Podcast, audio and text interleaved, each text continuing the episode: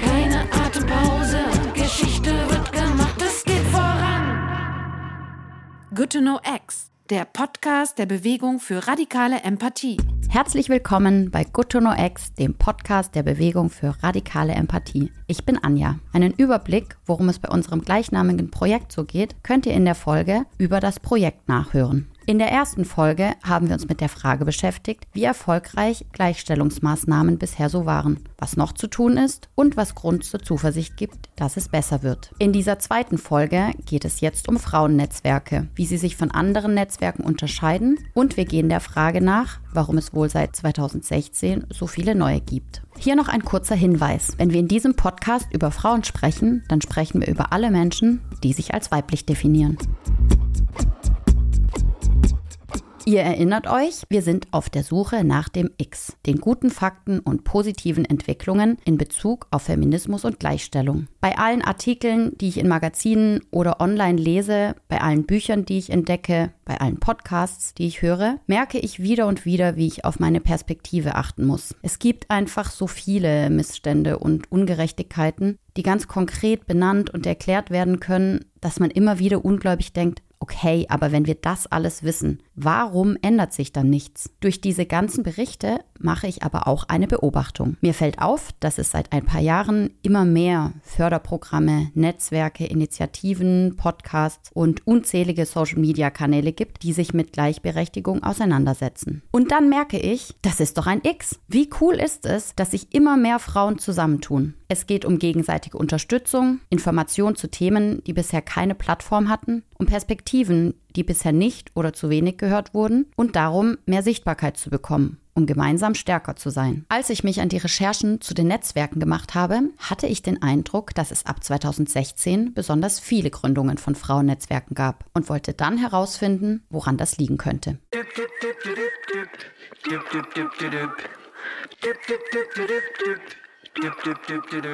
Besonders im Kulturbereich habe ich eine ganze Reihe gefunden. Seit 2016 gibt es zum Beispiel die Malisa Stiftung, die von Maria und Elisabeth Furtwängler gegründet wurde. WOM, Women of Music, wurde ebenfalls 2016 in Stuttgart gegründet. 2017 kam Music Women Germany dazu. Ebenso Queer Feminismus Stuttgart, die wir später noch im Interview zu Gast haben. Im selben Jahr wird Women Photograph gegründet, ein internationales Netzwerk von Fotografinnen und Fotojournalistinnen, um nur einige zu nennen. Aber ich habe auch festgestellt, dass die Entwicklung schon früher angefangen hat. Saloon Berlin zum Beispiel verbindet Künstlerinnen, Kuratorinnen, Galeristinnen und andere Kreative. Das wurde bereits 2012 gegründet und ist mittlerweile zu einem weltweiten Netzwerk gewachsen. 2012 war auch das Gründungsjahr von Pro Quote und das Online-Magazin Edition F gibt es seit 2014. Außerdem ist es schön zu sehen, dass die Aufbruchstimmung von 2016 anhält. 2019 wurde Futur F gegründet, das Gründerinnen berät und unterstützt. Seit 2020 gibt es zum Beispiel den Female Photo Club, der deutschlandweit Fotografinnen und Kreative vernetzt. Und seit 2021 WAM, Women in Arts and Media, ebenfalls deutschlandweit und alle jeweils auch regional organisiert. Im Magazin des Deutschen Kulturrats mit dem Titel Yes We Can Frauen in Führung entdecke ich einen Artikel über Muster in Frauennetzwerken, in dem die Professorin Frau Dr. Simone Kaufeld interviewt wird. Und da weiß ich, sie soll unsere Expertin werden. Damit wir also eine richtig gute und fundierte Einordnung zu Frauennetzwerken und ihren Entwicklungen bekommen, verabrede ich mich mit ihr zum Gespräch über Zoom. Mein Name ist Simone Kaufeld. Ich habe an der TU Braunschweig einen Lehrstuhl für Arbeits-, Organisations- und Sozialpsychologie und beschäftige mich dort relativ breit mit der Kompetenzentwicklung von Mitarbeitenden, mit Teams und mit Meetings. Aber ich beschäftige mich auch mit der Karriereforschung, gerade auch mit frühen Karrieren und dort unter anderem auch mit Netzwerken. Wie sind Sie zur Forschung an Frauennetzwerken gekommen? Über den wissenschaftlichen Nachwuchs bin ich eigentlich äh, dahin gekommen, wo wir ja schon länger so das Phänomen haben, wir haben mittlerweile im äh, Studium, dass wir mehr weibliche Absolventinnen haben als männliche. Dann bei den Doktoranden fängt da schon so ein bisschen äh, an die Schere, dass sie wieder aufgeht. Das heißt, wir haben mehr Doktoranden als Doktorandinnen. Beim Postdocs wird es dann noch dramatischer und bei der Professur liegen wir nach wie vor so bei einem Anteil um die 20 Prozent Professorinnen. Und das wollten wir uns ein bisschen genauer angucken und haben dort unter anderem auf die Netzwerke geschaut und haben gesehen, dass die Doktorandinnen in der Regel eher Netzwerke haben auf der gleichen Ebene. Das heißt, sie sind verbunden mit anderen Doktorandinnen. Und wenn man sich die Netzwerke angeguckt hat der männlichen Doktoranden, sah das so aus, dass die in ihrem Netzwerk den Postdoc hatten, das heißt derjenige, der so eine Karrierestufe schon höher war, und dass sie in ihrem Netzwerk auch in der Regel dann den Professor mit angegeben haben, der natürlich auch entsprechend männlich war. Wie kann man das erklären? Zum einen haben wir immer diesen Homophilie-Effekt, das heißt, gleich und gleich gesellt sich gern. Ich bin gern mit Menschen zusammen äh, des gleichen Geschlechts beispielsweise für verschiedene Aktivitäten, finde da viel schneller dann ähm, entsprechend Anschluss. Und den zweiten Effekt, den wir dann natürlich haben, ist, dass Männer oft in höheren Positionen sind und die natürlich die Karriere eher befördern können als Personen äh, auf der gleichen Ebene. Gleichzeitig, ne, damit das jetzt sich auch nicht alles so negativ angehört, haben wir auch gesehen, dass die Frauen in der Regel größere Netzwerke ähm, hatten, auf der gleichen Ebene allerdings. Und das natürlich etwas sein könnte, was sich zu späteren Zeiten auch auszahlt, wenn wiederum Frauen in gute Positionen dann hineinkommen könnten. Und in dem Kontext bin ich dann in einem Interview gelandet und dort ging es dann um Frauennetzwerke und dort wurde nicht ich nur zu Wort gebeten, sondern auch Beraterinnen, die viel mit Frauennetzwerken arbeiten, vor allen Dingen in der Wirtschaft und die dort berichtet haben, dass in den Netzwerken der Männer viel konkreter und gezielter beruflich äh, vernetzt wird. Das heißt, da werden dann in bestimmten äh, Treffen direkt die nächsten Positionen schon besetzt im Extremfall ne? und dass sie die Frauennetzwerke, die sie entsprechend äh, begleitet, es dort oft äh, um Themen geht, wie kann ich Familie und Beruf möglicherweise zusammenbringen, wo man sich eher so sozialen Support holt und wo diese ganz klare strategische Karriereplanung eine relativ äh, geringe Rolle spielt. Ne? Und dass dann auch gesagt wurde,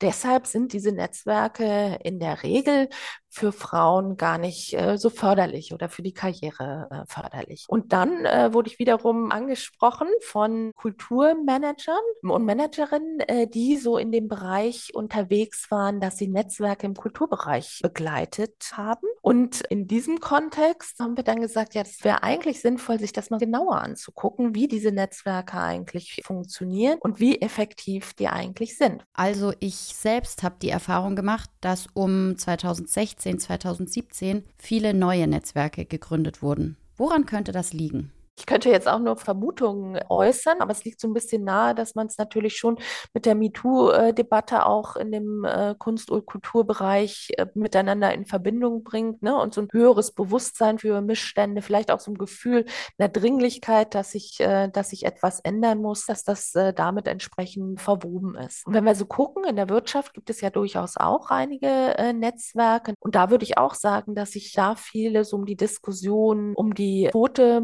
drum äh, gebildet haben ne? und man da auch versucht hat, dann entsprechend äh, wirksamer zu werden. Das Thema Female Leadership ist eins, was so in den letzten Jahren auch stark in die Diskussion kommt, unter dem Stichwort der Diversity in vielen Unternehmen seit bestimmt jetzt schon zehn Jahren ein Thema ist und was auch nach wie vor immer wichtig ist. Es gibt Führungsprogramme, die gezielt auch auf Female Leadership abzielen. Ne? Es gibt äh, Vorträge und Workshops, wo ich also seit, ich würde sagen jetzt so seit 2015, wo ich äh, relativ viele Anfragen auch in diesem Bereich dann habe.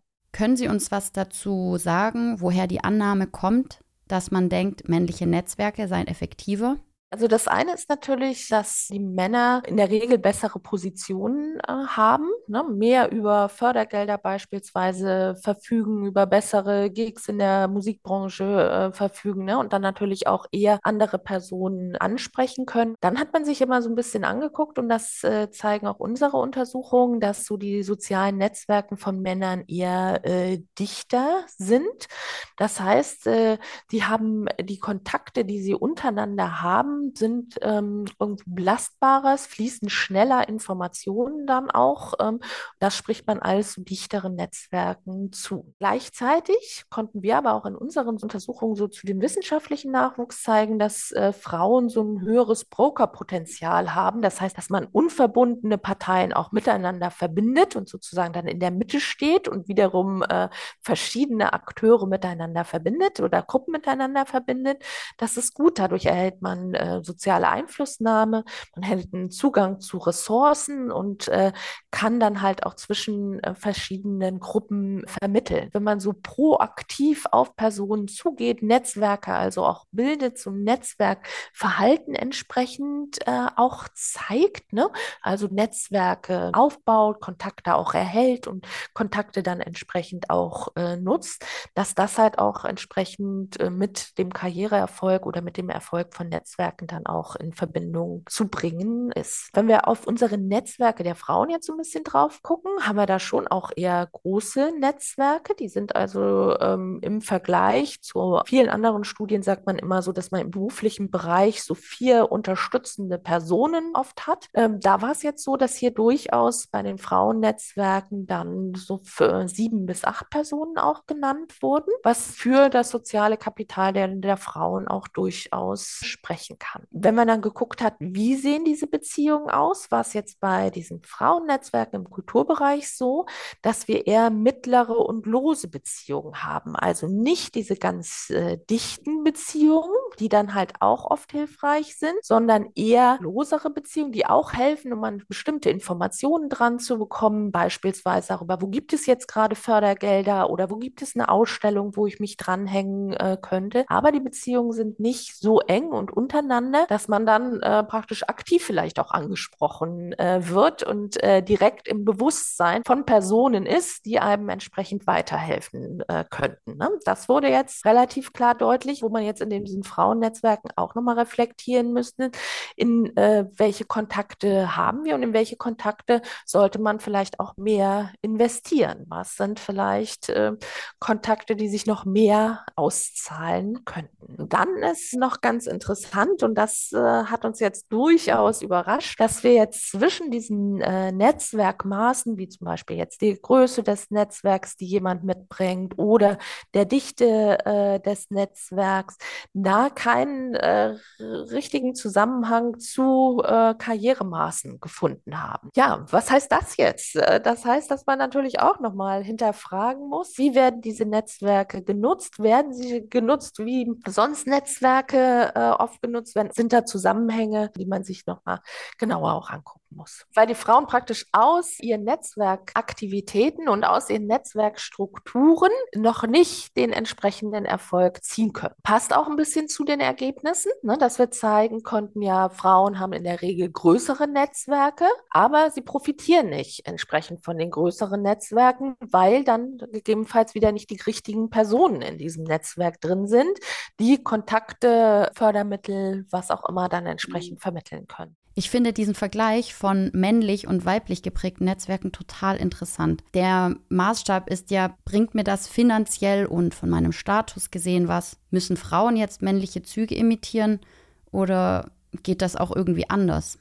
Natürlich haben Sie auch recht, ne, dass man äh, Karriereerfolg auch immer ganz kritisch drauf gucken muss, was heißt das denn jetzt eigentlich? Das hat auch was zu tun mit Lebenszufriedenheit vielleicht. Ne? Hm, definiere ich äh, Karriereerfolg auch so, dass ich eine gesunde, lange Karriere haben kann. Das ist aber so in den Konstrukten, die wir jetzt uns angeguckt haben, durchaus mit drin. Wir haben die äh, Frauen auch gefragt, ne, was jetzt in diesen äh, Netzwerken anders ist, als vielleicht in Netzwerken, in äh, denen sie auch drin sind, wo Geschlechter hetero homogen man unterwegs ist. Und da wurde schon auch gesagt, dass so Fragen zur Karriereentwicklung in diesen ne, männlichen Netzwerken viel schneller besprochen werden, dass aber der kooperative Umgang viel stärker ist jetzt in den reinen Frauennetzwerken, dass man viel vertrauensvoller miteinander umgeht, dass es keinen konstanten Druck gibt, sich zu beweisen beispielsweise, dass es viel mehr Offenheit gibt, ne? dass man auch über den Arbeitskontext mehr hinausgeht, also auch keine Tabuisierung von familiären Situationen stattfindet beispielsweise, mehr Empathie äh, auch gezeigt wird ne? und man auch weniger Konkurrenzgedanken hat, äh, sondern eher versucht, so auf gemeinsame Ziele zu gucken. Was würden Sie sagen? Gibt es Grund zur Zuversicht? Unbedingt gibt es Grund zur Zuversicht. Der eine Grund zur Zuversicht ist die Größe natürlich von Netzwerken, dass Netzwerke natürlich auch entsprechend Einfluss äh, nehmen können, Interessen natürlich auch bündelt, das ist alles positiv. Und je mehr Frauen auch in höhere Positionen kommen, man natürlich auch ganz anderen Zugang äh, doch mal hat zu entsprechenden äh, Ressourcen und damit den Erfolg dieser Netzwerke auch befördern kann. Was mir Frau Dr. Kauffeld in unserem Gespräch über die Studie zu Frauennetzwerken erklärt hat, die Hintergründe und Teilergebnisse dazu, die Zusammenhänge, die sie herstellen konnte, ich finde das alles so spannend und bin total neugierig auf die tatsächlichen Ergebnisse. Falls euch auch interessiert, wie es weitergeht, ich habe die entsprechende Seite der TU Braunschweig unten in den Show Notes verlinkt.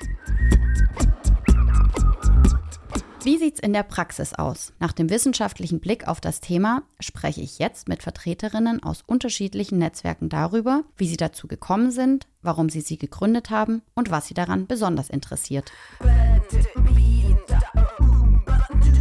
Ich bin unter anderem auf ein Netzwerk mit dem ansprechenden Namen Ladies Wine and Design gestoßen. Und weil ich selbst auch Designerin bin, war ich natürlich sofort gespannt, was dahinter steckt. Und so treffe ich mich auf ein Glas Wein mit Janina, Sabine und Mirja, den Organisatorinnen von Ladies Wine and Design Stuttgart. Das können wir nicht anstoßen.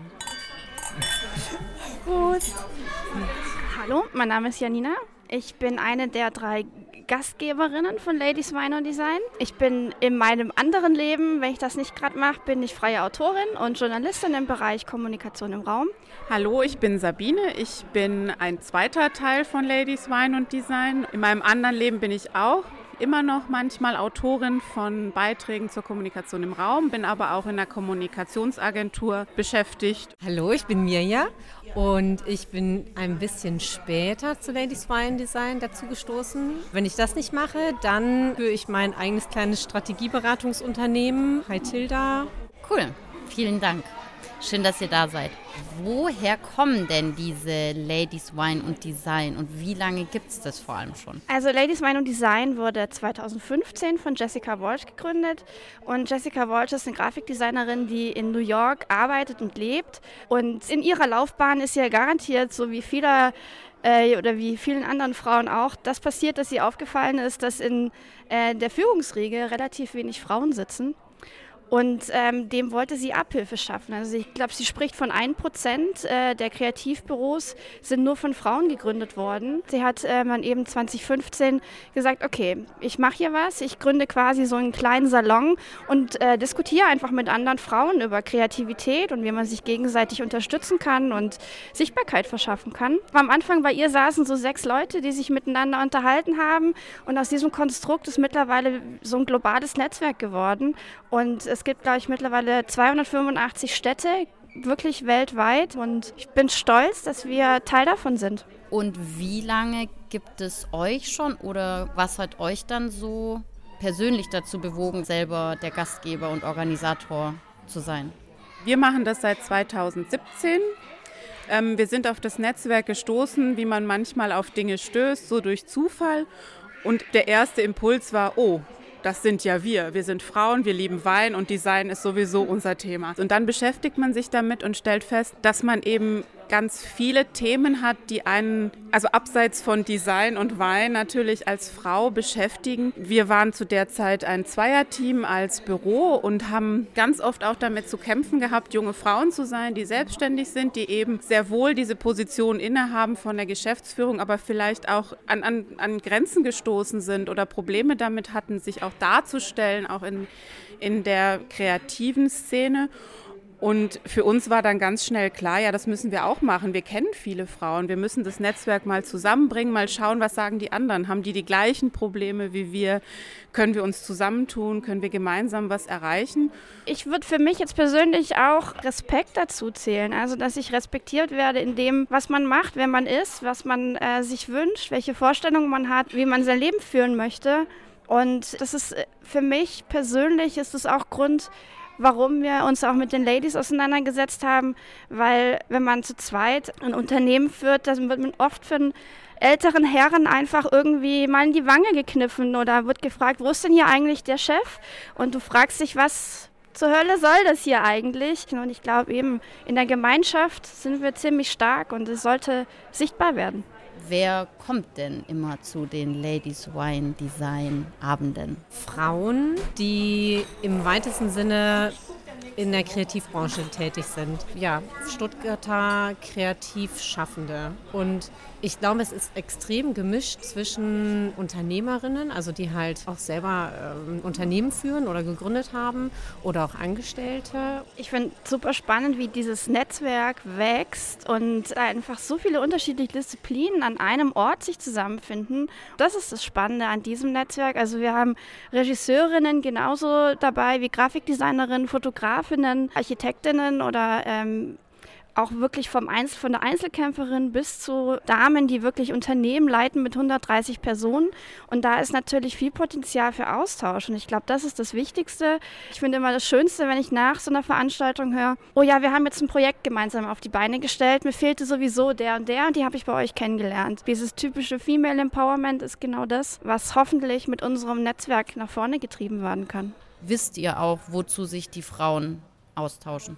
Wir haben schon gelernt, mehr Netzwerke zu nutzen und die auch für uns, auch für die Arbeit oder fürs Geschäftliche, Berufliche auch anzuzapfen diese Scheu auch vielleicht davor ein bisschen zu verlieren, einander zu fragen, kannst du mir helfen? Aber es ist schon so, dass Frauen, glaube ich, subtiler netzwerken, auch bei diesen Abenden. Man, man nähert sich ganz oft auch mal über ein privates Thema oder über andere Gemeinsamkeiten, die man hat, bevor man so richtig ins Business einsteigt. Und ich glaube, es ist dann fast eher so, dass man sich dann nochmal trifft und dann, also es braucht vielleicht einen Ticken länger, aber ich glaube, es ist auch ein bisschen ich weiß gar nicht, wie ich es beschreiben soll, kommt so ein bisschen mehr aus einem selber raus, aus einer Persönlichkeit. Kann man eigentlich dann jetzt in der Form, wie du es beschrieben hast, sagen, es ist einfach auch eine ganz andere Qualität, dass es nicht so rein zweckgebunden ist, dass es direkt zu einem Ziel führt. Das ist aber auch netzwerkabhängig. Also es gibt ja definitiv Frauennetzwerke, die ein ganz klares Ziel haben, wo Business ganz klar vorne steht. Also einfach auch in der Art, wie Formate gestaltet werden. Diese Ambition als Ziel jedes Formats haben wir überhaupt nicht. Es soll ein niederschwelliger Abend sein. Das soll nicht viel kosten. Ähm, klar, der Wein hilft und wir geben ja auch immer ein Thema. Also es gibt ja sozusagen immer einen thematischen Aufhänger, wonach halt jede Frau sich auch, also punktuell die Veranstaltung raussucht oder eben auch sagt, okay, es interessiert mich jetzt nicht. Man hat halt irgendwie durch den Impuls, also weil halt jemand äh, sein Unternehmen oder ein Projekt vorstellt oder wir einfach in den Räumen, weil wir sind ja an jeder Veranstaltung auch an einer anderen Location bisher, hat man halt so einen Anknüpfungspunkt, worüber man sich unterhalten kann mit jemandem, den man nicht kennt. Und so ist es halt auch gewichtet vom Format, also 50-50 im Bestfall. Also erstmal ein Impuls und dann äh, das Netzwerken. Also es ist jetzt aber nicht ein, und wir zeigen euch jetzt, wie man Business macht. Sowas ist es ja nicht. Aber sowas gibt es halt. also was hält uns davon ab, die gleichen Rechte zu haben oder dieselben Möglichkeiten? Also ganz spontan würde ich sagen, verkrustete Gedanken. Also Menschen, die immer noch an alten Vorstellungen festhalten, die sich eben nicht weiterentwickeln mit dem, was eigentlich gebraucht wird oder was wir, was wir alle brauchen in unserer Gesellschaft, nämlich eine Gleichberechtigung, dass das immer noch in ganz vielen Köpfen drin ist. Also ich finde es toll, muss ich sagen, dass wir mehr Sichtbarkeit bekommen durch viele Themen, auch wenn sie nicht immer schön sind, aber sie zeigen einfach, was wichtig wird und was wichtig sein muss. Wir haben als Frauen auch in diesen Netzwerken, es gibt einen Nachholbedarf. Und ob man das jetzt als, ähm, das ist jetzt typisch Frau und Männer machen das anders und Männer sind da irgendwie Forscher und Netzwerken irgendwie anders, also halt irgendwie viel bestimmender auf, auf Business getrimmt. Ich glaube, dass diese Netzwerke extrem dazu beitragen, dass da eine Sichtbarkeit entsteht und dass deswegen da auch so ein großer Zulauf ist. Also wenn man erstmal merkt, okay, das macht was mit meinem Selbstvertrauen und ich hoffe, dass das halt nicht so belächelt wird, wie es manchmal gemacht wird. Ja, macht ihr mal, trefft euch mal, trinkt man Wein. So, nee, es ist schon eine Ernsthaftigkeit dabei. Ich glaube, da gab es ja jetzt gerade vor kurzem auch dieses Gerichtsurteil mit Frauen dürfen nicht benachteiligt werden, wenn sie nicht so gut verhandeln wie Männer. Was sind denn aus eurer Sicht Sachen, die schon richtig was gebracht haben. Ich glaube, du hast gerade das beste Beispiel selber genannt. Also in dem tatsächlich dieses Gerichtsurteil sagt, nein, äh, Frauen und Männer müssen dasselbe verdienen, wenn sie gleich äh, qualifiziert sind. Punkt. Ich glaube, das ist, ähm, und das Gerichtsurteil ist jung, also erst ein paar Wochen alt. Was wir, wollen wir mehr? Und wir haben 2023. Also das ist schon, ich finde, das ist eine große Errungenschaft. Neben all den anderen Sachen, wie äh, dass wir wählen gehen dürfen, dass wir äh, Zugang zur Bildung haben. Und dafür braucht man ganz sicher Frauen, die sich gegenseitig dorthin bringen. Also die, die einem die Hand reichen und sagen, okay, ich heb dich auf die nächste Stufe. Ähm, das, was Männer seit Jahr und Tag machen, versuchen wir jetzt eben auch so langsam. Und dass man sich einfach traut, gegenseitig in Positionen zu buxieren, die vorher einfach auch von Männern besetzt waren. Und ähm, das finde ich, find ich toll, finde ich spannend einfach gerade, weil sich viel tut.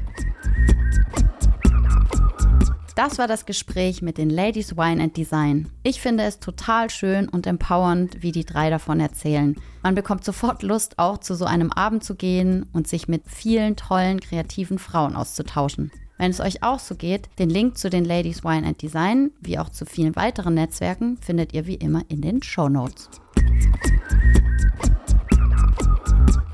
Als nächstes treffe ich mich mit Jelisa, Sandra und Corsa von der Black Community Foundation, kurz BCF. Kennengelernt haben wir uns im November 2020, als wir sie im Rahmen unserer Veranstaltungsreihe Die empathische Stadt für eine Kooperation angefragt hatten. Seitdem verfolge ich ihre Arbeit. Bei unserem Gespräch bin ich gespannt zu hören, welche Rolle Feminismus in ihrem Leben spielt, was ihre Perspektive darauf ist und wie wichtig es ist, sich mit anderen Frauen zusammenzuschließen. Ja, hi, ich bin Jelisa, bin 27, ähm, Restaurantleitung und Gründungsmitglied bei BCF Stuttgart. Hallo, ich bin Sandra, ich bin 26 und ich studiere an der Universität Stuttgart Lehramt, also Gymnasiallehramt und ich bin auch Gründungsmitglied von der Black Community Foundation Stuttgart. Hi, ich bin die Causa, ähm, 26 Jahre alt und studiere gerade im Master Innovationsmanagement und bin auch Gründungsmitglied. Also BCF gibt es ähm, seit 2020, seit dem 6.6.2020. Da haben wir nämlich unsere allererste ähm, Demo gehabt nach dem Mord an George Floyd. Als wir dann gesehen haben, okay, es ist gebraucht hier in Stuttgart, ähm, ist es dann ganz spontan dann dazu gekommen, dass wir dann gesagt haben, wir müssen mehr machen, wir müssen unsere Arbeit weiterführen, wir müssen was für die Community machen hier.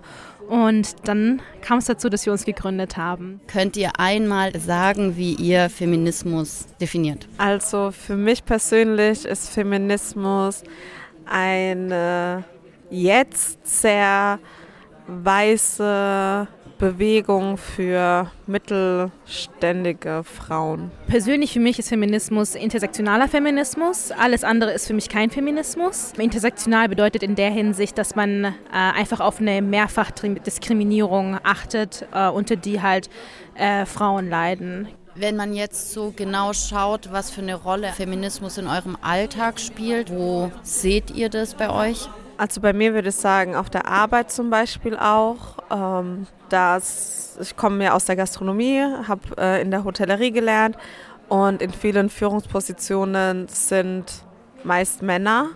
Aber in den ausführenden Positionen bedeutet im Service und am Empfang sind es dann wieder Frauen, was dann halt wieder zeigt, dass es ähm, leider immer noch schwieriger ist, ähm, als Frau an so eine Führungsposition zu kommen, aber auch in meinem privaten Umfeld, wenn ich jetzt in die familiäre Ebene gehe. Meine Mutter ist Sinti und da ist, herrscht immer noch viel ein sehr altmodisches Denken. Also für mich spielt Feminismus in der Hinsicht eine Rolle in meinem Leben, als dass Frauen sich immer irgendwie doppelt und dreifach beweisen müssen, vor allem im Studium oder in der Wissenschaft. Von äh, Männern wird es einfach hingenommen, wenn sie eine Expertise in etwas haben und wir müssen uns irgendwie immer beweisen. Uns wird das immer angezweifelt. Das erlebe ich sehr häufig tatsächlich, äh, vor allem wenn man in Bereiche geht, die häufig sehr männlich besetzt sind. Auch in meinem privaten Umfeld spielt Feminismus in der Hinsicht eine Rolle, als dass ich aus einem ähm, muslimischen Haushalt komme. Und da ist es leider auch noch häufig so, dass von der Frau immer noch eine sehr altmodische Rolle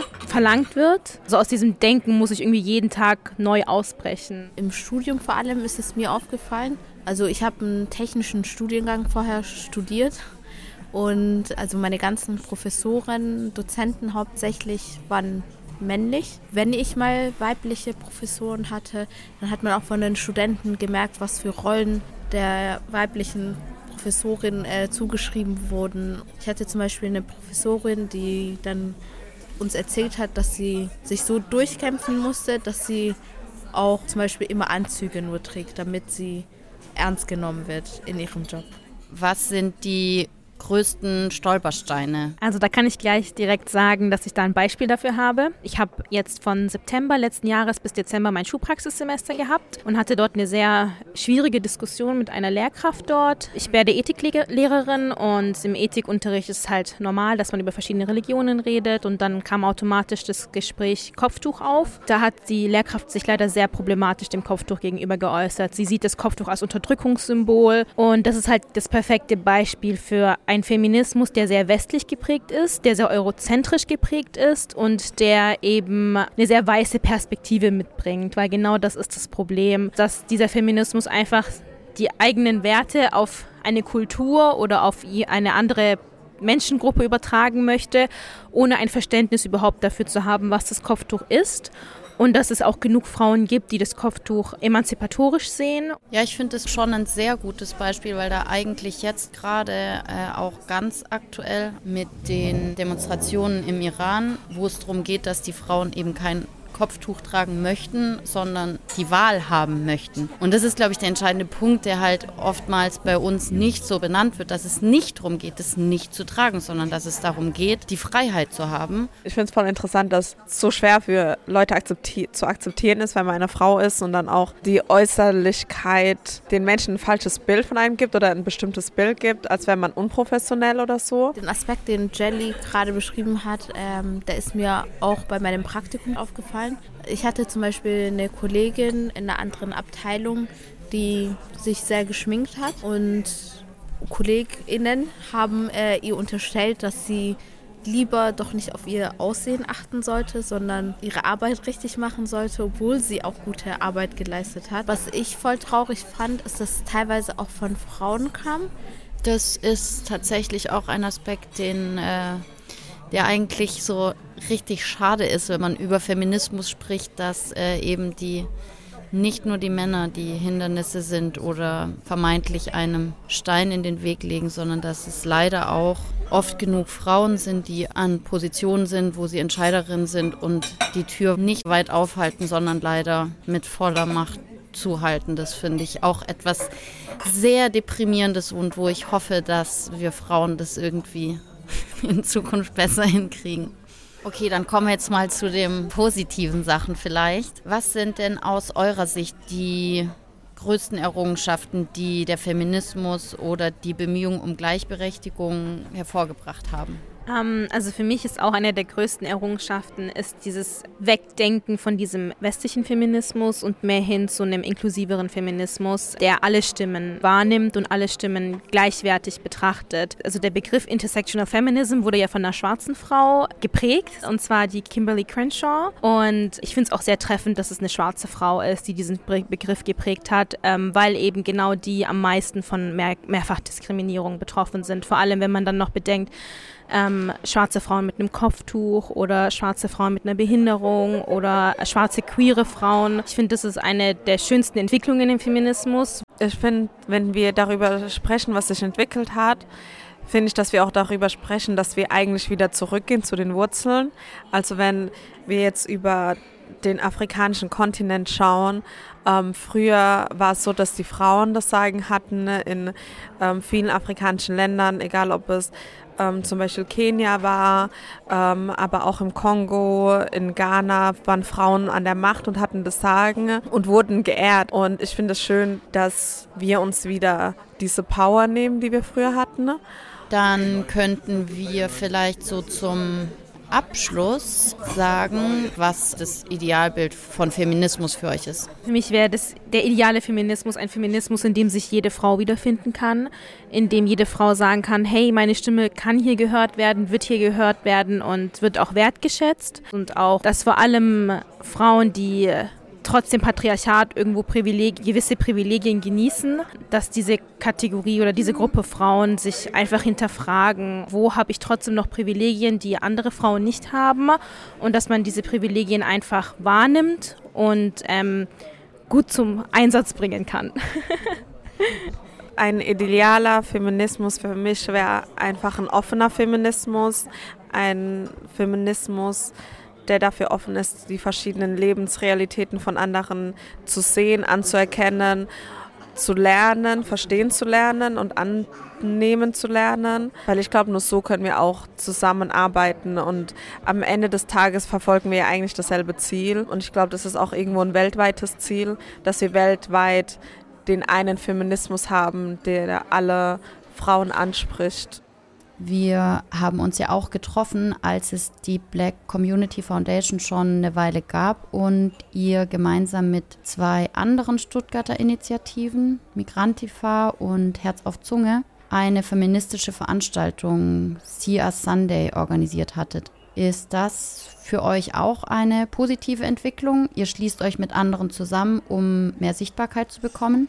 Das ist so eine Entwicklung, die wir seit 2020 irgendwie mitverfolgen. Es passt gerade nicht so, wie es ist. Niemand macht was, gut, dann schließen wir uns zusammen und wir machen was. Das einfach das Problematische an diesem Weltfrauentag war, dass dieser Weltfrauentag sehr exkludierend war und wir dann einfach gesagt haben, nee, wir möchten einen inklusiven feministischen Kampftag haben, einen, in dem viele verschiedene Perspektiven gesehen werden und dadurch ist halt auch der Sia Sunday entstanden. Ne? Und das war echt ein sehr empowernder Tag, ein sehr schöner Tag, weil ich finde es immer bereichernd, dazu zu lernen. Ich finde es immer bereichernd, auf etwas hingewiesen zu werden, was ich davor nicht wusste und ich finde es immer bereichernd, wenn Dinge einfach inklusiver werden, weil es einfach viel schöner das Leben so ist. Ich kann einfach nur hoffen, dass es immer wieder solche Tage geben wird und wir uns immer wieder die Spaces nehmen.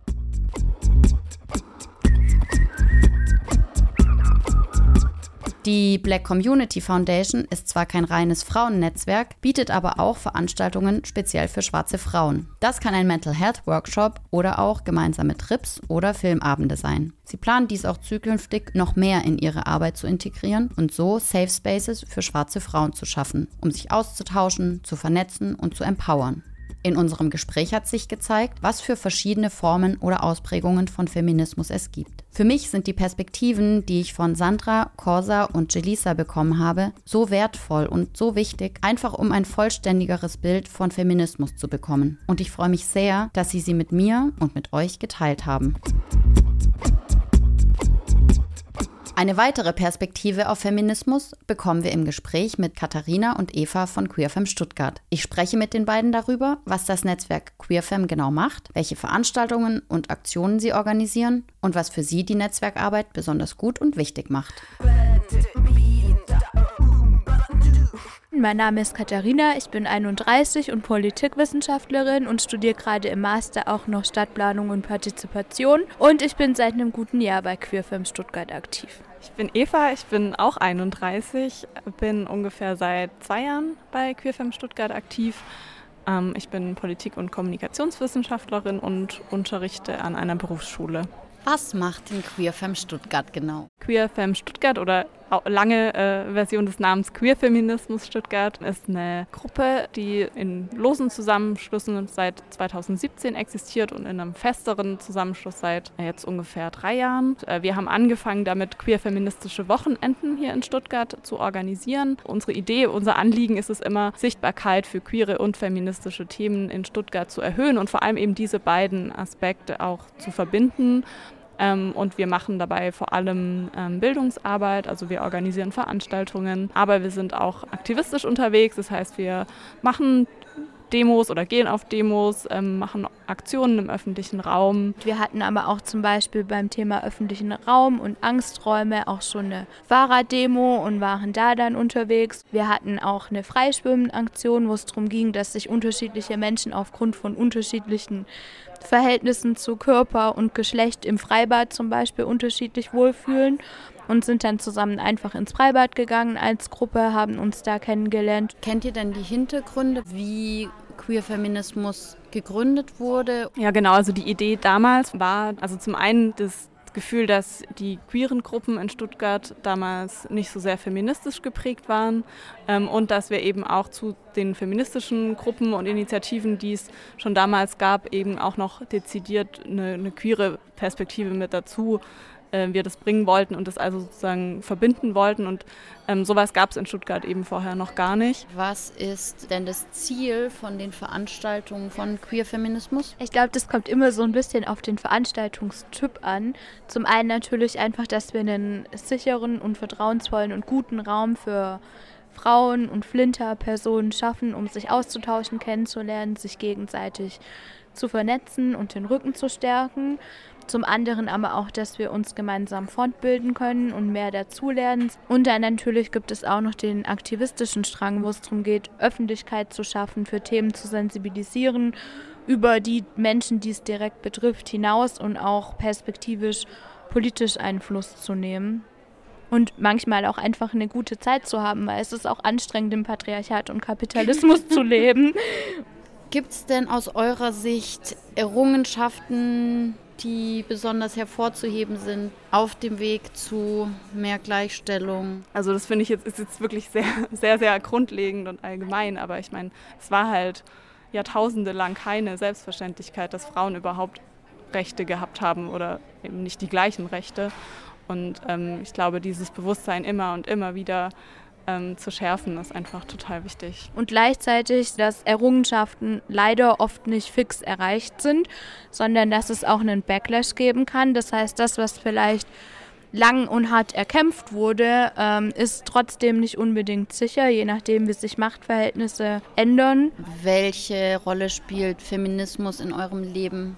Ähm, also für mich spielt es voll die große Rolle, sowohl in meinem Alltag, auch mit meinen Freundinnen, ähm, aber eben auch da, wo ich mich politisch engagiere. Ich finde es total wichtig, im Umgang miteinander irgendwie auch so ein bisschen zu reflektieren, wo haben wir denn auch so Geschlechterrollen verinnerlicht, die uns entweder uns selber oder auch anderen, wie wir uns anderen gegenüber verhalten, halt nicht so gut tun. Und da gerade auch mit Männern zum Beispiel darüber zu sprechen, wie die zu einer neuen Art als Mann sich zu verhalten ähm, kommen können. So also ist es für mich eigentlich immer sehr präsent und einfach einfach so total wichtig, so sich im, im Freundinnenkreis zusammen irgendwie einfach auch gegenseitig zu stärken und zu unterstützen. Genau, und eben auch politisch. Also ich hab, hab, bin jetzt echt, glaube ich, schon seit mehr als zehn Jahren so feministisch aktiv und das ist irgendwie immer eins von den coolsten Sachen, finde ich, die man politisch machen kann, weil man dabei eigentlich auch immer coole Leute trifft. Um das eigene Leben schöner zu gestalten, würde ich sagen, ist Feminismus echt gut.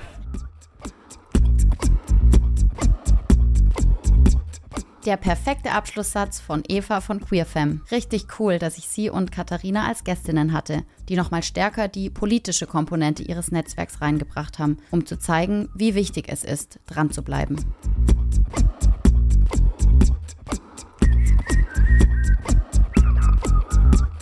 Wir haben jetzt viele Perspektiven zur Arbeit in Frauennetzwerken gehört. Was habe ich daraus mitgenommen? Bei der Gründung der Netzwerke, insbesondere der letzten fünf bis zehn Jahre, lassen sich mehrere Gründe festhalten die Erkenntnis, wie wichtig es ist, sich zu positionieren, Forderungen aufzustellen, die Notwendigkeit, sich für die eigenen und die Rechte von Frauen einzusetzen, damit sich grundsätzlich etwas tut. Das Bedürfnis, sich mit anderen Frauen zusammenzutun, sich auszutauschen und sich gegenseitig zu supporten. Und daraus resultierend, wie auch MeToo gezeigt hat, offensichtlich weniger Angst und mehr Selbstbewusstsein eine neue Zuversicht, gehört zu werden. Also, wenn wir etwas erreichen wollen, suchen wir uns am besten Verbündete und bilden Banden.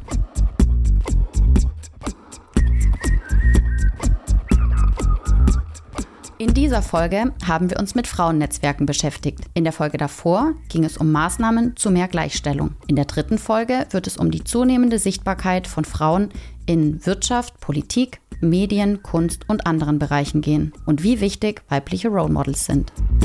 Schön, dass ihr dabei wart und viel Spaß mit der nächsten Folge. Good to Know X, der Podcast der Bewegung für radikale Empathie. Good to Know X ist ein Projekt des KünstlerInnen-Kollektivs Bewegung für radikale Empathie von Dominik Brewing, Anja Haas, Melly Müller und Markus Niesner in Kooperation mit O-Team mit freundlicher Unterstützung des Kulturamts der Stadt Stuttgart und der Wüstenrot Stiftung.